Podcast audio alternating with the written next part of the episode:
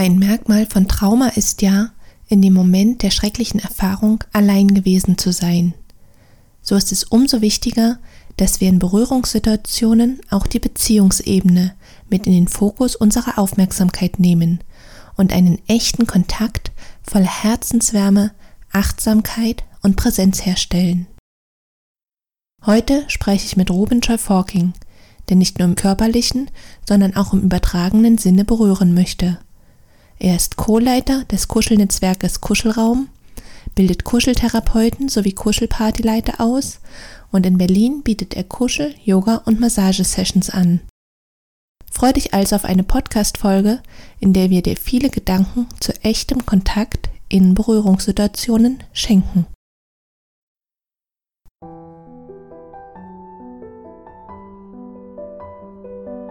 Herzlich willkommen zu einer neuen Folge im Podcast Berührende Momente für Frauen. Mein Name ist Dorothea Ristau und ich forsche zu der Frage, wie Frauen, die infolge von sexuellem Missbrauch eine Anorexia nervosa entwickelt haben, mit Hilfe von Berührungen mit ihrem Körper in Kontakt kommen können. Dieser Podcast möchte dich auf ganz praktische Weise dabei unterstützen, ins Spüren zu kommen Verbundenheit zu erfahren und auf behutsame Weise deine Schönheit als Frau zu entfalten. Ganz sehr freue ich mich, dass du heute dabei bist und wünsche dir nun berührende Momente beim Lauschen. Ja, lieber Ruben, auch dich begrüße ich ganz, ganz herzlich bei mir im Podcast. Schön, dass wir heute mal über die Beziehungsebene in Berührungssituationen sprechen. Das ist ja gerade in der Arbeit mit Trauma auch ja ein ganz, ganz wichtiger Punkt und deshalb erstmal ein ganz, ganz herzliches Willkommen an dich. Dankeschön. Und für den Anfang würde ich dich gerne erstmal fragen, warum es denn so wichtig ist, dass wir in der Körperarbeit mit Frauen, die Missbrauch erlebt haben, auch diese Beziehungsebene in den Fokus unserer Aufmerksamkeit nehmen. Was denkst du dazu? Menschen, die Missbrauch erfahren haben, sind meistens einsam oder sie fühlen sich zumindest einsam. Es gibt mehrere Gründe dafür. Ein Grund ist schon beim Zeitpunkt, also zum Zeitpunkt der, der Grenzverletzung, Grenzüberschreitung, die ein Missbrauch ausmacht. Also Missbrauch geschieht immer in einer Beziehung, wo Grenzen nicht eingehalten werden. Das heißt, diese Person ähm, fühlt sich in der Regel äh, allein allein gelassen, nicht gesehen, nicht gehört. Und häufig ist es auch so, dass sie entweder sich nicht traut, Hilfe zu holen, um Hilfe zu bitten, äh, und auch, dass wenn sie das macht, dass sie keiner bekommt. Zumindest kommt es bei ihr nicht an, dass Hilfe angeboten wurde oder dass ihr geholfen wurde. Manchmal gibt es gar keine Hilfe, manchmal nur, wird nur so wahrgenommen, aber sie hat, sie wünscht sich mehr Hilfe oder Hilfe überhaupt und fühlt sich dadurch hilflos und nicht gesehen, fühlt sich alleingelassen. Das ist eine Art der Einsamkeit schon beim, beim Geschehen sozusagen, beim, zum Zeitpunkt des Missbrauchs. Und danach, es ist auch häufig so, dass, äh, dass es dieser Frau äh, es ihr schwerfällt, darüber zu reden, das mit anderen zu teilen. Zum einen, weil sie möchte diese unangenehme, verletzende, schmerzhafte Erfahrung nicht nochmal durchgehen in ihrem Kopf, in ihrem Körper. Äh, sie schützt sich dann davor, indem sie nicht davon erzählt. Aber auch hat sie Angst, missverstanden zu werden. Sie hat häufig das Gefühl, keiner kann mich verstehen. Das war so eine einmalige Situation und, äh, und keiner hat mich damals gesehen und, und auch heute würde mich keiner verstehen. Das heißt, auch da es ist häufig äh, ein häufiges Muster, dass Frauen, die äh, missbraucht wurden, sich allein fühlen, weil sie nicht darüber reden können, können mit niemandem teilen. Und mhm. dann gibt es noch eine andere Ebene, auch später, dass die, um sich zu schützen, weil das es war ja eine Grenzüberschreitung innerhalb einer Beziehung und sie fürchten sich vor Nähe und Intimität. Sie fühlen sich vulnerabel, wenn sie jemand so nahe kommen. Das heißt, sie halten andere Menschen auf Distanz, um sich halbwegs sicherer zu fühlen äh, es erzeugt ein Gefühl von Sicherheit, wenn jemand mir so nahe kommt, aber es ist auch nicht ganz sozusagen ist wohltuend, weil sie sich immer noch allein und einsam fühlen. Das heißt, Arbeit an einer Beziehungsebene mit Menschen, die Missbrauch äh, erfahren haben, ist äh, wesentlich. Also wir müssen damit anfangen, indem man eine gute therapeutische Beziehung aufbaut, äh, eine kuscheltherapeutische oder therapeutische generell. Und der erste Schritt ist, Vertrauensbasis zu schaffen. Mhm. Okay, das heißt also, der Missbrauch, der wirkt ja nicht nur auf körperlicher Ebene, also da sind natürlich auch Verletzungen passiert, sondern eben auch auf dieser Beziehungsebene. Und diese Verletzungen, die wirken halt fort, so das ganze Leben, wie du das gerade auch so beschrieben hast. Ne? Und deswegen ähm, ist es da auch wichtig, damit hinzuschauen und den Frauen letztendlich auch ein Beziehungsangebot zu machen. Und wie würdest du denn nun echten Kontakt beschreiben? Wie kann das aussehen? Was sind da die Merkmale?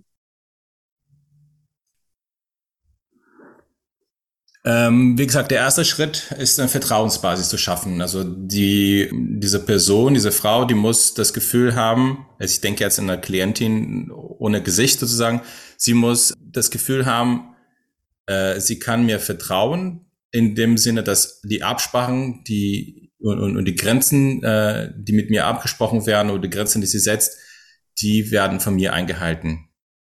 Und dass sie auch nicht verurteilen werde, wenn sie sich zeigt und auch, dass, ähm, dass sie nichts leisten muss. Ich, ich will nichts von ihr. Ich, äh, ich habe jetzt keine Agenda und sage, äh, jetzt musst du durch von Punkt A nach Punkt B kommen in dieser Session oder in dieser Woche oder sondern ich bin da und es kann sich entfalten. Mhm. Und das mache ich schrittweise. Äh, ich kann von ihr nicht, äh, ich habe gerade beschrieben, das ist, äh, sie haben meistens eher ein, das Bedürfnis, sich zu schützen, sich zu wehren und ich kann nicht von ihr erwarten und verlangen, äh, dass, dass sie mir plötzlich vertraut. Das muss ich mir, ja, das, das muss langsam geschehen. Ich mache ein Angebot äh, und warte, bis es annimmt. Wenn es noch nicht dran ist, dann wird es noch nicht angenommen, mein Angebot steht. Ich bin weiterhin klar mit, mit meinem Angebot. Zum Beispiel, ich, ja, ich bin hier für dich und äh, du darfst dich zeigen und du wirst nicht verurteilt. Aber das, äh, sie braucht, das muss in ihrer Zeit geschehen. Also äh, manche brauchen länger als andere dafür. Und das passiert schon äh, in meinem Fall. Hm, ich finde es schon sehr wichtig, da, der erste Kontakt, schon vor der Session überhaupt, wenn der erste Kontakt, ich, es ist mein Anspruch, dass ich professionell wirke und aber auch achtsam vom Anfang an es gibt auch eine andere Ebene von, von, von Herzenswärme und Präsenz und mhm. ähm, aber ich fange jetzt mit der Professionalität an oder mit diesen, dass diese sich ernst genommen fühlt.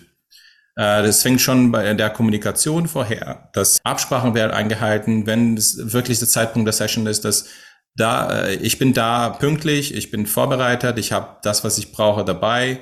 Wenn sie mir was gesagt hat, also ich habe immer Kontakt vorher vor der Session am Telefon oder schriftlich zumindest das, was mir erzählt, das merke ich mir. Also ich schreibe mir auf oder ich merke mir, weil es wichtig ist. Und wenn ich ähm, dann beim Vorgespräch, kurz vor der Session, ihr zeige, dass ich das weiß, sie fühlt sich gesehen und ernst genommen.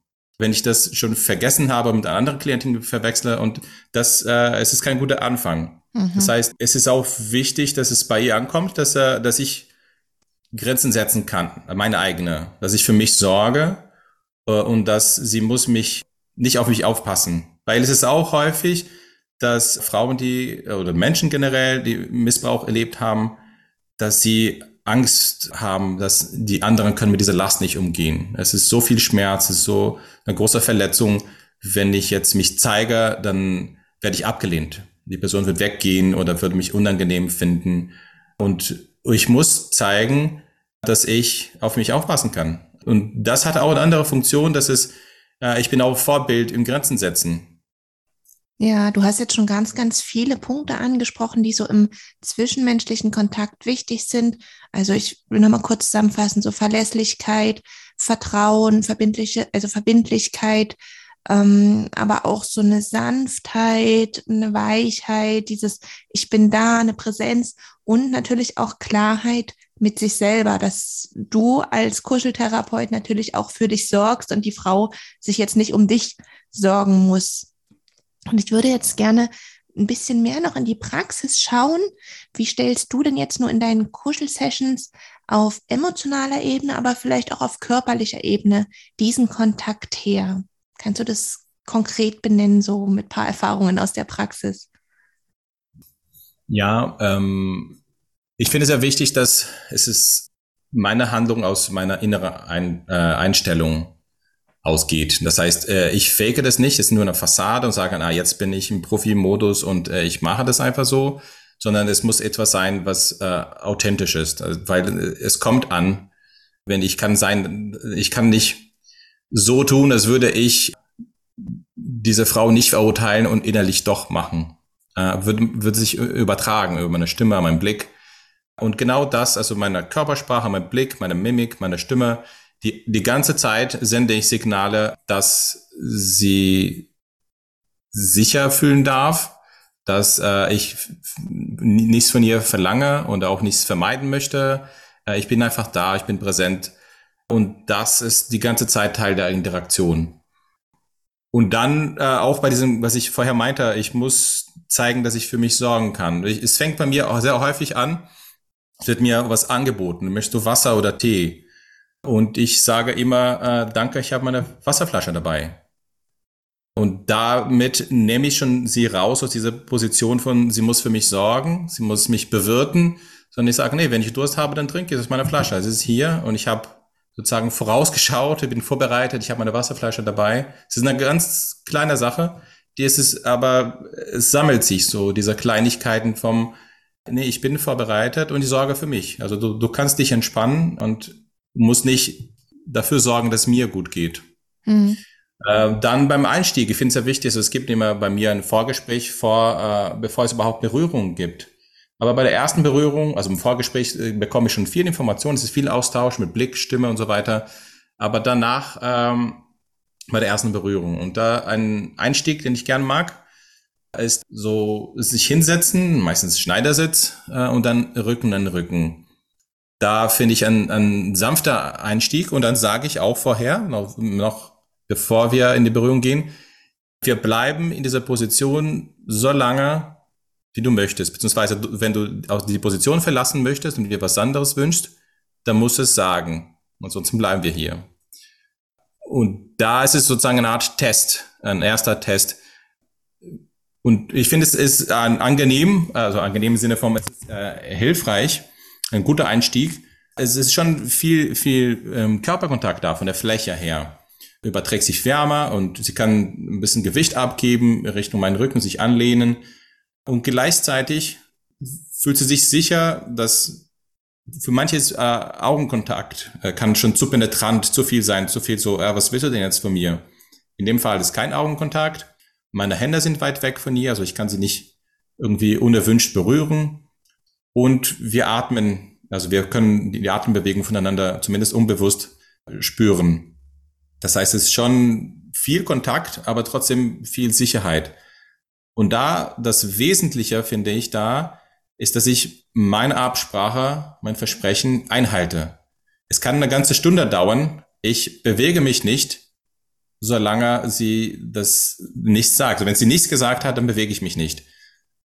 Und das, damit will ich äh, äh, vermitteln, dass sie die Kontrolle über die Situation hat. Mhm. Sie entscheidet, ja. Können die Frauen denn damit umgehen? Also ich frage mich gerade so ein bisschen, weil Trauma bedeutet oder Missbrauch bedeutet ja auch, dass sie so mit ihren, von ihren Bedürfnissen, von ihren Wünschen abgeschnitten sind, dass die da vielleicht auch gar nicht so richtig das, also dass die da gar nicht so das Selbstbewusstsein haben, zu sagen, oh, können wir jetzt mal wechseln oder dass sie sich das vielleicht gar nicht trauen. Deswegen frage ich mich gerade so, können die da auch gut damit umgehen, dass sie das sagen würden, wenn, wenn sie dann eine Positionsänderung sich wünschen würden?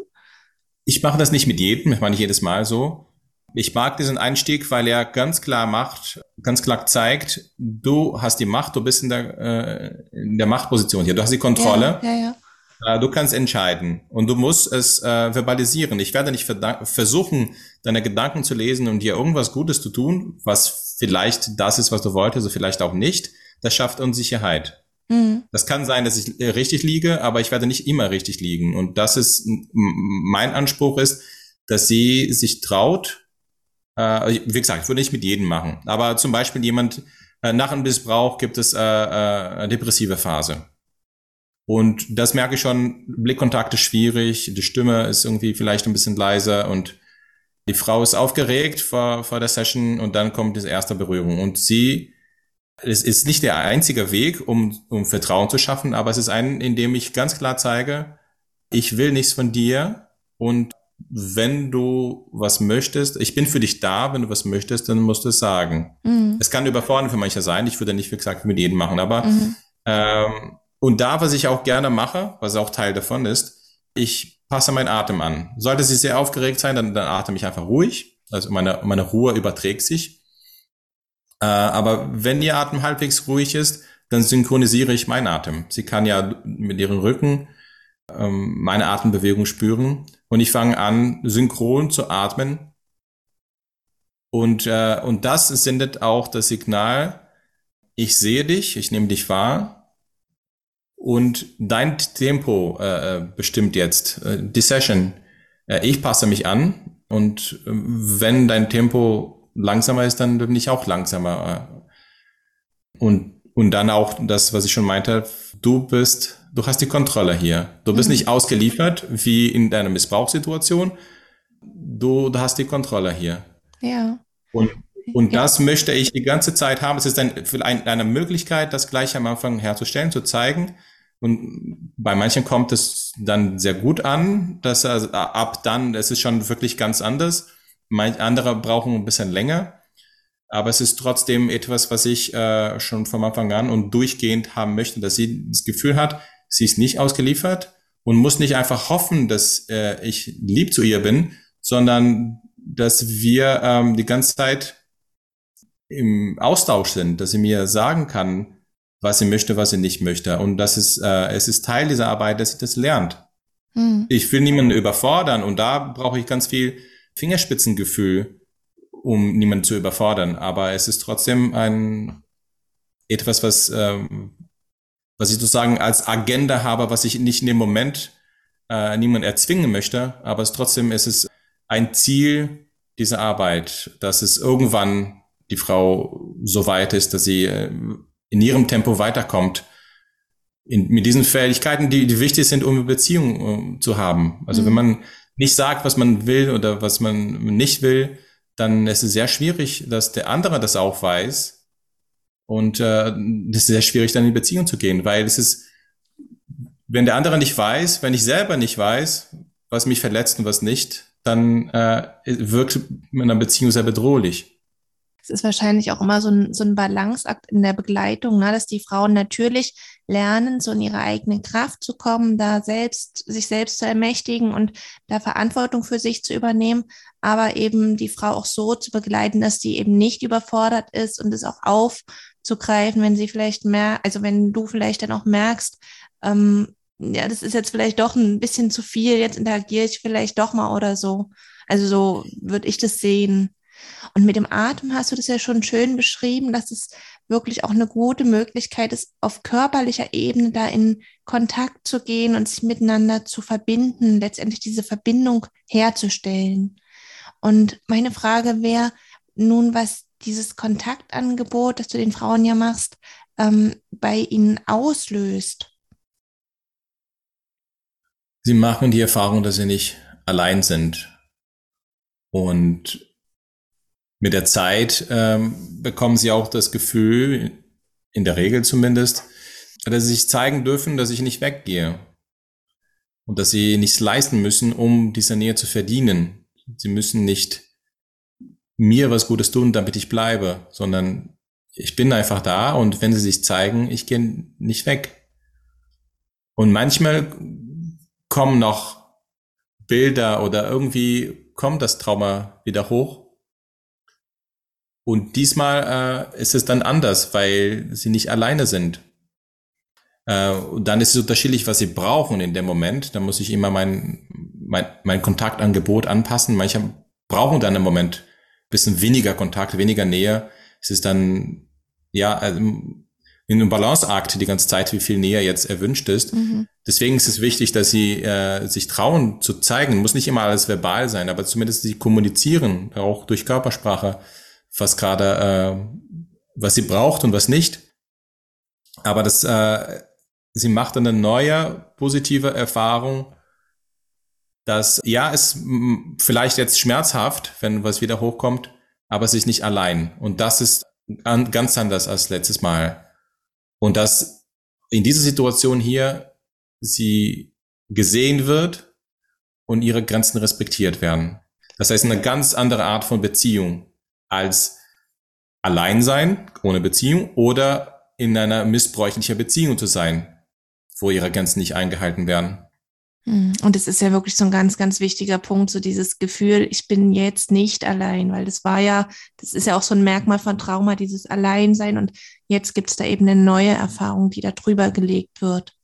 Und mich würde noch interessieren, ob du mit der Zeit da auch Veränderungen bei den Frauen bemerkst, dass sie da irgendwie mehr in Kontakt gehen können oder so, weil du hattest ja am Anfang auch schon sehr schön beschrieben, dass so sich diese Erfahrung des Alleinseins auch so weiterzieht in das spätere Leben hinaus und ja, dass sie so in so einem latenten Gefühl der Einsamkeit quasi leben. Und ja, merkst du, dass sich da mit der Zeit was verändert durch das Beziehungsangebot?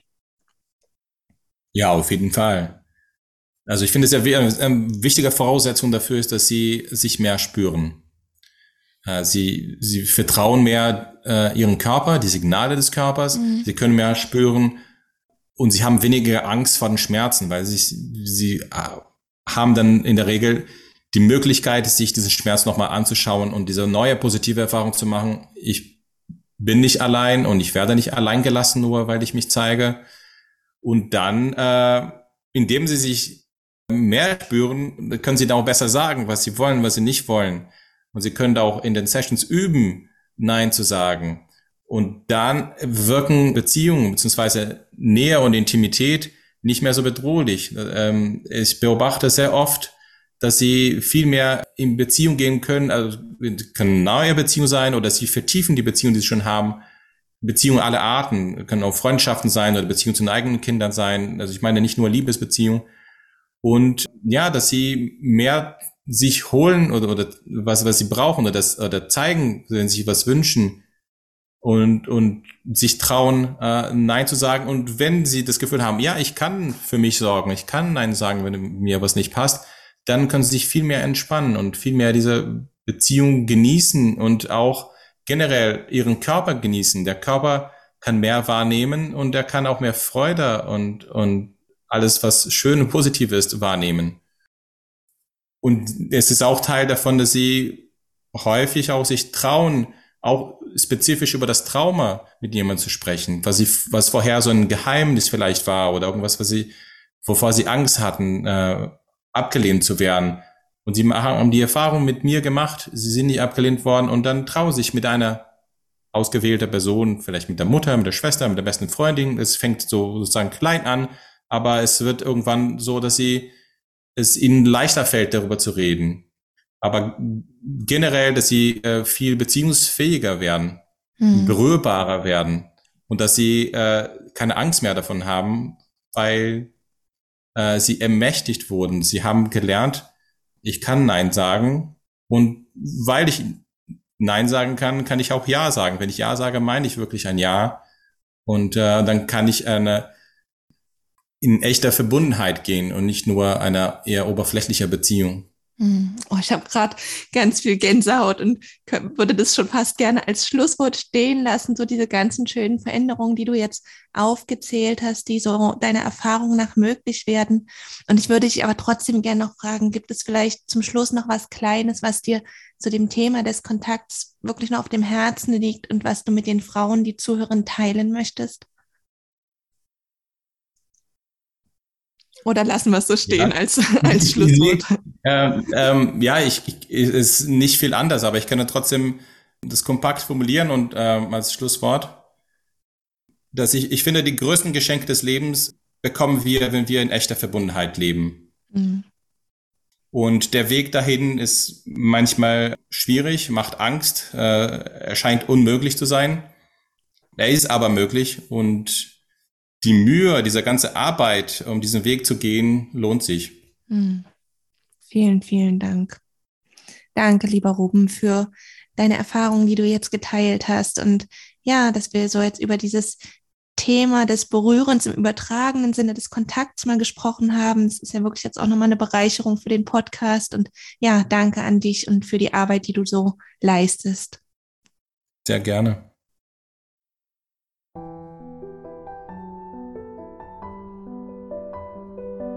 Ganz sehr freue ich mich, dass du heute dabei gewesen bist und hoffe, dass du dir viele Impulse mitnehmen konntest.